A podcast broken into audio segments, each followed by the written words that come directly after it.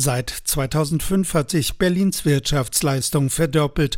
Umgerechnet pro Kopf hat sich Berlin aus dem Tal der Statistik inzwischen über den bundesdeutschen Durchschnitt hinweg nach oben gearbeitet. Noch höher ist das verfügbare Einkommen jedoch in Brandenburg.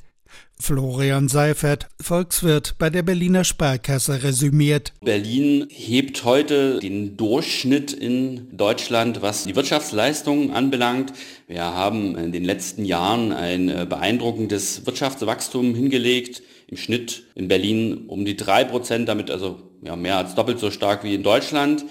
Bei der Wirtschaftsleistung sind wir mittlerweile aber auch absolut betrachtet pro Kopf in Berlin höher als im deutschen Durchschnitt. Bei den verfügbaren Einkommen der Berliner bleibt davon allerdings nur wenig hängen. Die laufen dem Anstieg der Wirtschaftsleistung der Stadt hinterher. Der Grund, mehr als 400.000 Menschen pendeln zum Arbeiten nach Berlin. Fast jeder vierte Beschäftigte ist ein Pendler. Wer in Berlin einen gut bezahlten Job hat, kann sich mit dem Geld in Brandenburg eine größere Wohnung oder gar ein Häuschen leisten. Viele arbeiten in ihrem Homeoffice nicht nur von Brandenburg aus digital in einem Job in Berlin.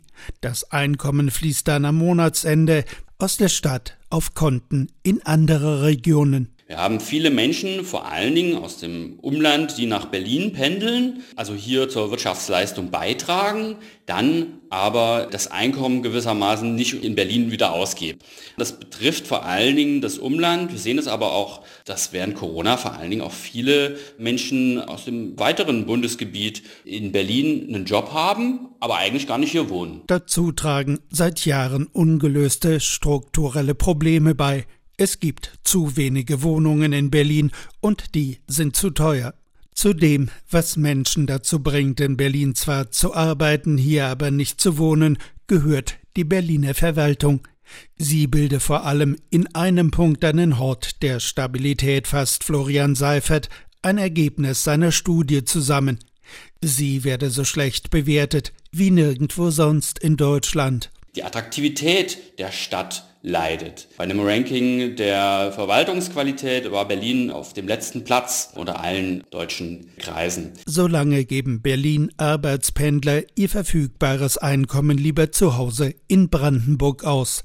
Diese Einkommen liegen nach Angaben der Berliner Sparkasse in allen Brandenburger Landkreisen längst deutlich höher als in Berlin. RBB 24 Inforadio vom Rundfunk Berlin-Brandenburg.